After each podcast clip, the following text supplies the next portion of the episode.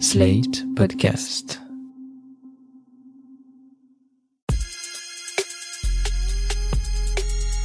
Salut chers auditeurs, salut chères auditrices, bienvenue dans Sans Algo, le podcast qui en recommande d'autres.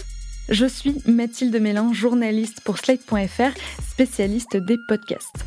Depuis presque deux ans, dans Sans Algo, j'essaye de vous aider à constituer une podcast tech idéale, mais aussi et surtout, j'ai à cœur de vous faire entendre les artisans derrière ces podcasts, les auteurs, autrices, réalisateurs ou réalisatrices qui façonnent le son pour nous raconter des histoires détricoter le processus créatif pour comprendre comment on imagine une bonne histoire et comment on trouve son style, c'est aussi le projet de Bookmakers, le podcast littéraire d'Arte Radio que je considère comme l'une des meilleures émissions culturelles actuelles.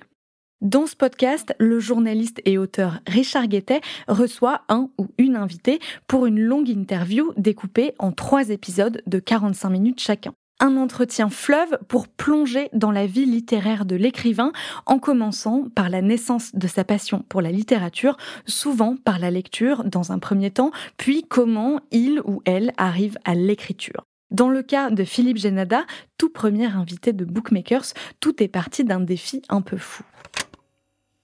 Je me suis enfermé chez moi, enfermé, enfermé, c'est-à-dire euh, sans aucun moyen de contact avec l'extérieur, euh, sans radio, sans télé, sans téléphone, sans chaîne sans rien, volet fermé pendant un an.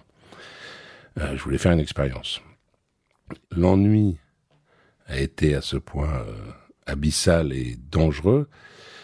Donc même si dans ma tête il y avait cette petite peut-être vague soupçon d'idée qu'un jour je pourrais écrire, j'avais rien écrit du tout. Et donc, dans cette année, c'est-à-dire ces 12 mois enfermés chez moi, j'ai cru que soit j'allais devenir complètement fou, soit j'allais, je m'étais fixé 12 mois comme, comme défi. Soit j'allais abandonner, c'est pas possible parce que quand il faisait jour, je me levais, j'allais dans mon salon, comme ici, je m'asseyais sur un fauteuil et j'attendais le soir.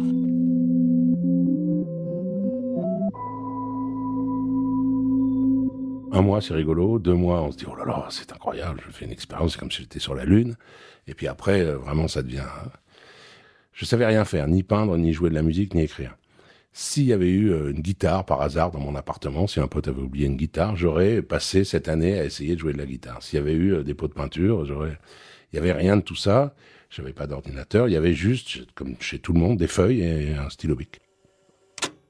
Après le premier épisode sur la naissance de la passion littéraire, vient le deuxième sur l'écriture d'une œuvre en particulier. Le plus souvent, Richard Guettet choisit le roman le plus connu de l'auteur ou de l'autrice. Dans certains cas, c'est très simple, c'est celui qui a gagné un prix, comme Leurs enfants après eux de Nicolas Mathieu, prix Goncourt 2018, ou La plus secrète mémoire des hommes de Mohamed Bougarsar, prix Goncourt également, mais en 2021. Dans d'autres cas, pas de prix, mais un certain succès, critique ou en librairie, comme avec La petite communiste qui ne souriait jamais de Lola Lafont, biographie imaginaire de la gymnaste roumaine Nadia Comaneci, vendue à 125 000 exemplaires et traduite en 12 langues. Richard Guettet demande à Lola Lafont de lire des extraits du roman et d'en commenter les intentions d'écriture. Pas envie, plus envie. Elle est traversée de peine, Là, je m'arrête parce que finalement, il y a aussi le, le fait que la narratrice est là et puis elle n'est pas là. Il faut être à la fois hors Nadia et dans Nadia. Pas envie, plus envie. Euh, c'est vraiment comme une sorte de monologue intérieur. Et en même temps, on retourne tout de suite à une narration plus classique. Sa vie dure comme un vaillant train télécommandé sans rail.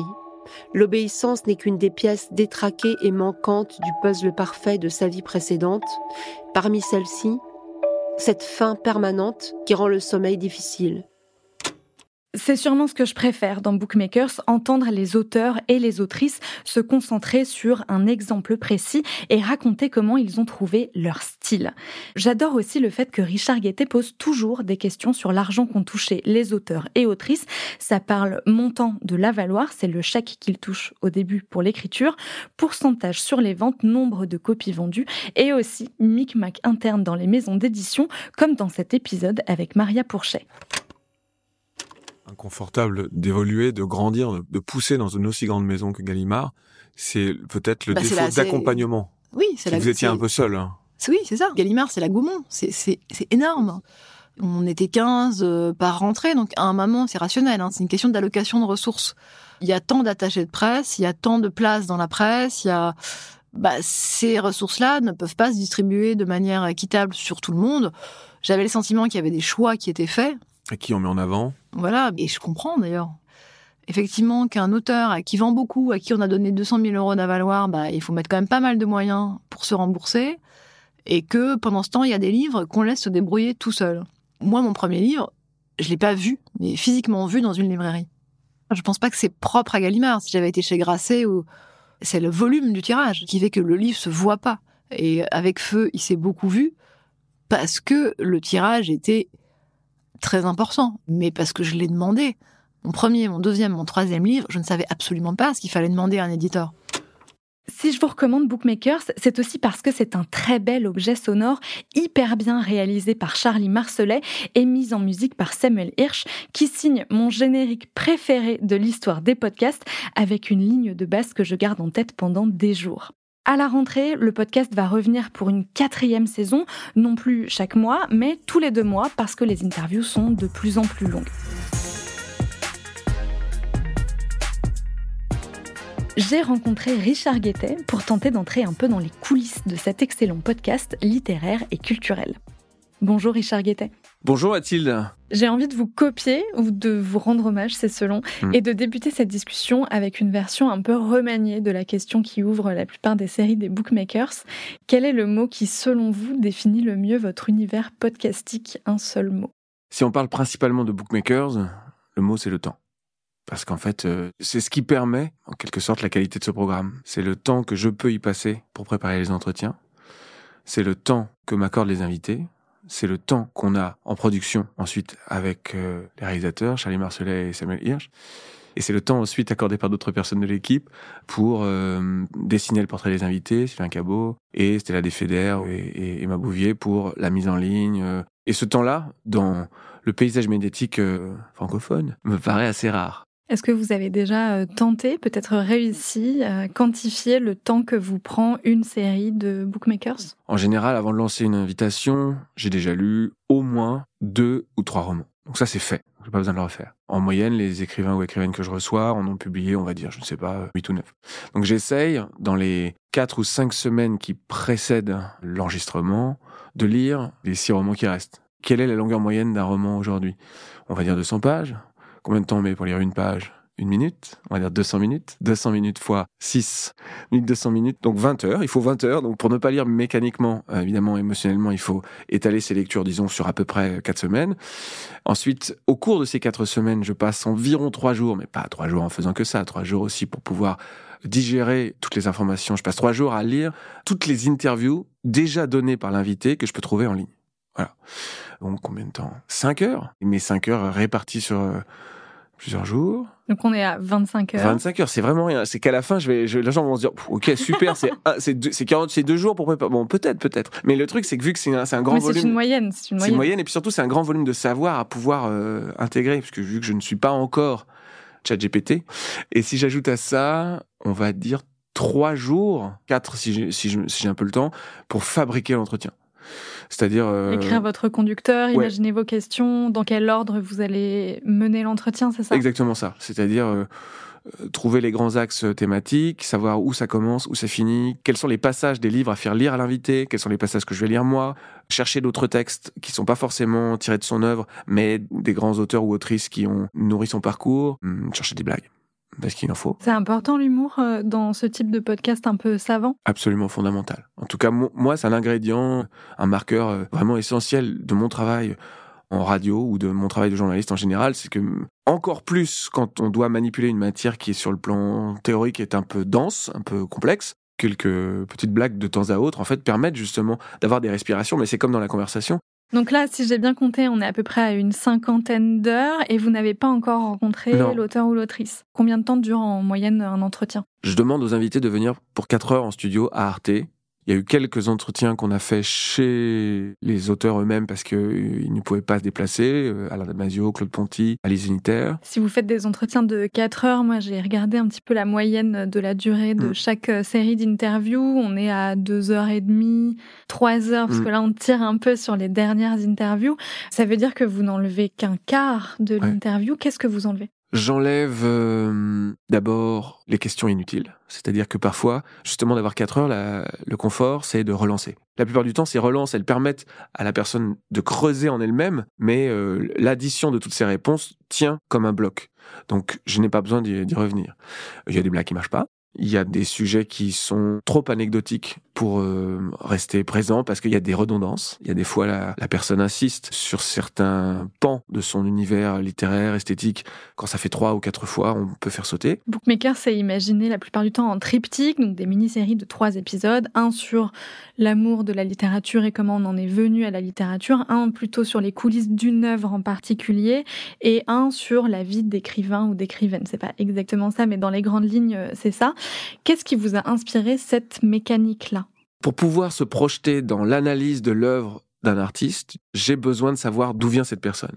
Donc, le truc de base, c'est quels sont les déterminants sociologiques, quels sont les premiers textes, y avait-il des livres à la maison, quelle est la profession des parents, y a-t-il eu un, mentor, comment ça se passait à l'école, est-ce que le geste de l'écriture est arrivé tard, et en général, le premier épisode sur trois se termine par la sortie du premier roman. Là, pour le coup, c'est les faits qui s'imposent à moi. Et ensuite, les deux qui suivent, qu'est-ce que l'invité a beaucoup dit, que je n'ai qu'à résumer pour obtenir des approfondissements. Quelles sont les œuvres centrales pour pouvoir euh, les expliquer, les résumer, les grands paris esthétiques? Ça, pour le coup, ça se compose euh, de la manière la plus euh, pratique. C'est ce que me raconte la matière. Et puis, effectivement, il y a des incontournables, c'est-à-dire euh, quelle est votre discipline d'écriture? Est-ce que vous êtes plutôt du matin, du soir, 7 jours sur 7, combien d'heures par jour? Quelles sont vos sources de revenus? Euh, Ça, c'est aussi c'est un incontournable, mais en même temps, euh, c'est assez rare dans le paysage médiatique Mhm. français d'avoir des auteurs ou des autrices qui parlent d'argent concrètement, qui donnent des sommes. mm, mm. Euh, pourquoi avoir voulu aller sur ce terrain-là? La France, c'est un drôle de pays. C'est un pays qui se vante, à juste titre, de la qualité de sa littérature. Et pourtant, l'immense majorité des écrivains et des écrivaines vivent dans des conditions économiques extrêmement précaires. Et le fait que dans les programmes, les émissions qui sont dévouées à la littérature, on passe son temps à résumer le sujet du livre, mais rien sur sa réalité économique, en réalité, ça euh, entretient un cliché qui a la peau dure, qui est euh, l'écrivain a fait euh, sacrifice de sa vie personnelle. Je crois que cet aspect documentaire est vraiment important parce que sinon ça reste abstrait et on se dit ah bon les écrivains on sait pas comment ils gagnent leur vie mais on verra bien. Et c'est aussi important de le redire. Un roman qui est vendu 20 euros, les auteurs gagnent grand maximum euh, 90 centimes ou 1,10 euro.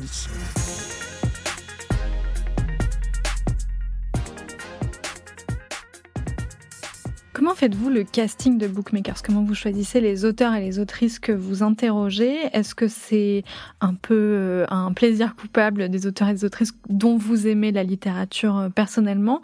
Ou vous les choisissez parce qu'ils représentent quelque chose de la littérature d'aujourd'hui? Le point commun de toutes les invitations, c'est je me retrouve d'une manière ou d'une autre à l'intérieur de cette œuvre. Vous ne pourriez pas interroger quelqu'un dont vous détestez l'œuvre? Ah non. À quoi bon m'infliger de passer euh, 4, 5 semaines à essayer de tout lire si je je m'y retrouve pas euh, littérairement ou idéologiquement? C'est pas la peine. Parce que, en fait, la, la conversation va être douloureuse, désagréable, hostile.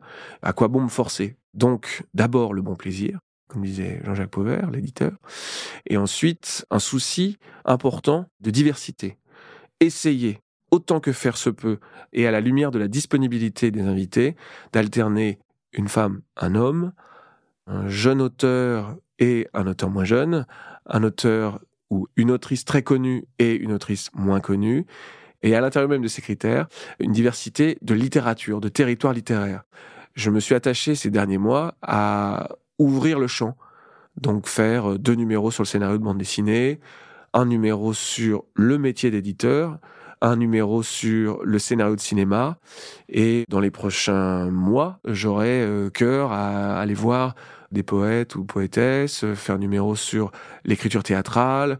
J'aimerais bien euh, passer une nuit dans une imprimerie pour pouvoir vraiment rencontrer des bookmakers au sens le plus prosaïque qui fabriquent le livre et j'aimerais bien faire un numéro sur la traduction pour pouvoir se demander comment naissent les histoires au sens le plus complet. Voilà. Vous, avez parlé de bande dessinée. J'aimerais qu'on écoute un extrait d'un épisode avec Pierre Christin, journaliste et scénariste de bande dessinée. Pierre Christin, à quel moment de votre vie découvrez-vous l'œuvre de votre maître, l'anglais George Orwell, l'auteur immortel de 1984 ou de La ferme des animaux, ce fils de fonctionnaire britannique relativement prospère qui se jeta dans la dèche à Paris et à Londres, auquel vous avez consacré en 2019 une biographie exemplaire avec les dessins splendides et rigoureux de Sébastien Verdier, sur la couverture rouge de laquelle on peut lire à propos d'Orwell, flic, prolo, dandy, milicien, journaliste, révolté, romancier, excentrique, socialiste, patriote, jardinier, ermite, visionnaire. Là, on constate cette personne, en l'occurrence moi, était enrhumée ce jour-là. Hein, la voix est absolument cassée et on peut supposer la pratique du karaoké la veille, ce que je déconseille absolument à tous les auteurs et autrices de podcasts. Et la deuxième chose, visiblement, j'ai remporté au passage la médaille d'argent de la question la plus longue de l'histoire du podcast français. C'est tout à fait la question que j'allais vous poser. Comment écrivez-vous ces questions à rallonge qui guident l'interview en même temps euh, qu'elles donnent des informations sur l'œuvre ou l'univers de l'auteur? En fait, on peut essayer de la, de la décomposer. Si je lui dis, euh, Pierre Christin, parlez-moi de George Orwell. À un moment, il va placer quelque part quelque chose qui va ralentir la conversation elle-même. C'est-à-dire, il m'est arrivé en 2019 de faire une bande dessinée euh, biographique sur George Orwell. Vu que je me suis documenté, je le sais. Donc, je vais faire gagner du temps à l'auditeur ou à l'auditrice par cette information-là. Deuxième chose, je pars du principe que beaucoup de gens ne savent pas qui est George Orwell. Donc, d'une manière ou d'une autre, il faut que j'arrive à faire en le moins de temps possible le résumé de qui est cette personne pour que les gens qui nous écoutent puissent comprendre la réponse. Je pourrais me contenter de dire euh, c'est l'auteur de 1984. Si je faisais ça, je serais encore dans un petit clin d'œil, à savoir, euh, on est entre sachants, on est entre personnes bien éduquées, on a fait des études supérieures. Bien sûr, tout le monde voit de quoi il s'agit en 1984 et Orwell. Or, il se trouve que dans cette bande dessinée, ils ont fait le choix, Pierre Christin, le dessinateur Sébastien Verdier et l'éditeur, de mettre tous ces mots à la suite qui permettent de définir Orwell. Cadeau. Donc du coup, moi je me dis, tous ces mots en fait euh, additionnés permettent de faire un portrait de l'auteur sur lequel j'aimerais avoir son avis. Pourquoi s'en priver? Le risque, il est sérieux presque à chaque fois, c'est l'étouffe chrétien. En faire trop, J'aimerais qu'on parle des illustrations qui accompagnent les épisodes de Bookmakers. Elles sont signées Sylvain Cabot, un artiste lyonnais comme vous. Pourquoi lui et quelles indications vous lui donnez avant qu'il fasse ces illustrations? Est-ce qu'il écoute les épisodes? Au moment où Bookmaker, euh, euh, l'idée a été euh, acceptée par Sylvain Gir, le fondateur du studio, et qu'il était question de trouver donc un illustrateur ou une illustratrice pour faire les portraits des invités, on m'a dit euh, est-ce que tu as des suggestions? Et j'ai fait une liste de 10 personnes et j'ai mis Sylvain. Je l'ai mis en tout dernier et surtout j'ai pas précisé que c'était mon ami. Il y avait 9 personnes avant lui qui étaient 10 fois, parfois 100 fois plus reconnus que ce garçon exceptionnel. Et le lendemain, Sylvain Gir, Chloé Susplugnan et Sarah Monimar, les deux chargés de production du studio, nous ont dit bah, ce qu'on préfère c'est le travail de Sylvain. Me suis dit c'est incroyable, ils ont vraiment choisi mon meilleur pote c'est comment est-ce possible? Pour répondre à votre question, Sylvain reçoit à Montréal, car il habite à Montréal, le pré-montage de l'entretien, c'est-à-dire ce qu'on va garder en termes de paroles, mais avant que Charlie rajoute les musiques de Samuel Hirsch et toute la réalisation. Il reçoit ces trois heures-là. Il écoute tout, et de manière extrêmement scrupuleuse, la plupart du temps, il se fait lui-même sa propre idée de mise en scène, c'est-à-dire d'abord littéralement les couleurs qu'il a envie d'utiliser pour euh, représenter cette personne, mais aussi dans quelle posture cette personne écrit ou, rêve à son œuvre. La plupart du temps, Sylvain trouve lui-même la composition, mais quand je vois quelque chose qui me paraît euh, une mise en scène qui n'a jamais été utilisée euh, pour les précédents invités, je lui souffle Par exemple, euh, au cours de l'entretien, Lydie Salver nous dit qu'elle écrit au lit, bien au chaud dans ses couvertures, avec son chat qui ronronne au bout du plumard. C'est ça le dessin. Vous avez en quelque sorte bouclé la boucle puisque Bookmakers, qui était un podcast qui parle de livres, est devenu un livre où les auteurs racontent comment ils font leurs livres, même deux livres. Une collection même. Une collection, pour l'instant, il y a eu deux tomes avec Nicolas Mathieu et Alice Zéniter en coédition chez Point et Arte Édition. Pourquoi ces auteurs-là? Et surtout pourquoi en refaire des livres? Alors d'abord, c'est une demande, une proposition euh, de la part euh, des éditions Point d'inscrire sur le papier, de figer l'aspect documentaire de ces conversations. Je me suis dit, il ne faut pas du tout se contenter de transcrire sur le papier la conversation à l'oral telle qu'elle a eu lieu. Ce qui m'a semblé aussi important, c'est qu'elle ne soit pas très chère. C'est politiquement important qu'on passe bien d'un travail de service public, c'est-à-dire gratuit, en ligne, accessible à tous, euh, à un ouvrage qui ne coûte pas 20 balles, donc 10,90, voilà, pour un livre de 150 pages. Et ensuite, euh, je voulais aussi que euh, l'auteur ou l'autrice soit mis à contribution pas seulement pour une relecture détaillée de ses propos, mais que je puisse les relancer sur d'autres questions. Euh, dans le cas d'Alice Zénitaire, plus de la moitié du livre, ce sont des questions qui ne figurent pas dans l'entretien. Et pour lancer une collection, c'est peut-être mieux de commencer par euh, des auteurs et des autrices qui non seulement euh, n'ont pas déjà publié un recueil d'entretiens sur leur pratique et qui incarnent euh, leur époque. Euh, et Alice et Nicolas Mathieu sont des écrivains qui comptent, qui vont compter, dont l'œuvre n'est absolument pas terminée, qui ont encore beaucoup de choses à nous apprendre, à nous donner. Donc du coup, c'est un bon choix pour démarrer. Et je peux d'ailleurs en profiter pour vous dire que fin octobre, nous publierons l'entretien avec Hervé Letellier et celui avec Maria Pourchet. Merci beaucoup Richard Guettet. Merci à vous. Si cet épisode vous a donné envie d'écouter Bookmakers, le podcast est disponible sur toutes les plateformes, y compris sur Slate Audio, notre site de recommandation d'écoute, et sur arteradio.com. Merci d'avoir écouté cet épisode de Sans Algo. S'il vous a plu, n'hésitez pas à l'envoyer à vos proches, à nous laisser des étoiles et des commentaires. Moi, je vous dis à très vite pour une nouvelle reco garantie 100% sans algo. Sans Algo est un podcast de Mathilde Mélin, produit et réalisé par Slate Podcast sous la direction de Christophe Caron. La production éditoriale est assurée par Nina Pareja et le montage par Mona Delahaye, assistée de Clémentine Amblard.